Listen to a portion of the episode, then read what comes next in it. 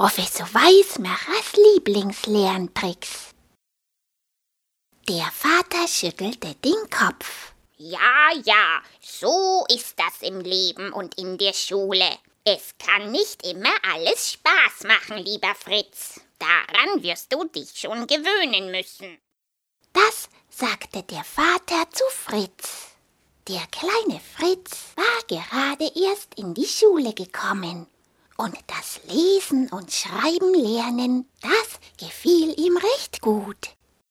Aber das mit dem Rechnen, das verstand er gleich gar nicht. Und was sein Vater ihm da sagte, das machte die Sache auch nicht viel besser. Gut, dass Mama zugehört hatte. Sie meinte, ja, unser Papa, der hat gut reden. Rechnen, äh, das Rechnen ist ja sein Lieblingsfach gewesen. Kein Wunder, dass er das so leicht gelernt hat. Der Vater nickte stolz und fing gleich an, bis 100 zu zählen. 95, 96, 97, 98, 100. So, äh, damit der Fritz das lernt, sagte er. Der kleine Fritz konnte nur bis zehn zählen. Mama schüttelte den Kopf. Also, Papa, so wird das nichts. Denk doch einmal daran, wie schwer du dich doch immer noch mit dem Schreiben tust. Oh, Papa verzog das Gesicht, als hätte er in eine Zitrone gebissen. Buchstaben, Buchstaben konnte er nicht ausstehen. Er mochte sie gar nicht, kein kleines bisschen. Gut, das große B, das ging. Das sah ja fast wie eine Acht aus, auch wenn es auf der einen Seite keinen dicken Bauch hatte. Nur so hatte es sich Papa überhaupt nur merken können. Den Trick verriet er auch gleich Fritz. Mama lachte.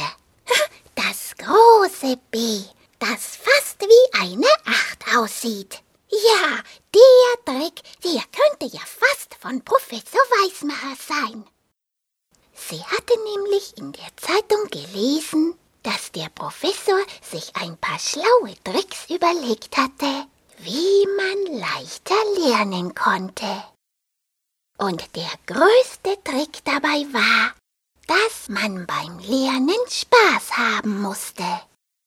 Da half es schon, wenn man sich das neu Gelernte in ein schönes Heft schreiben durfte.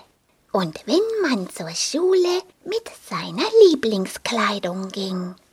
Und wenn der Lehrer an einem Tag nicht so nett zu einem war, dann hatte er bestimmt Zahnschmerzen und es hatte gar nichts mit einem selber zu tun. Das alles las die Mutter dem kleinen Fritz vor. Fritz nickte und holte sich auf der Stelle ein schönes Heft für das Rechnen.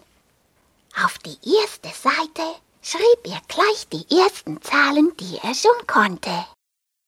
Papa sah ihm zu, lächelte und lobte ihn. Sehr gut, Fritz, sehr gut. Und dabei klopfte er ihm auf die Schulter.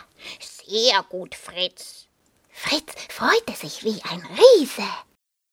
Und von da an war das Rechnen für Fritz überhaupt kein Problem mehr. Daraus kann man sehen, was ein Lob zur rechten Zeit so alles bewirken kann.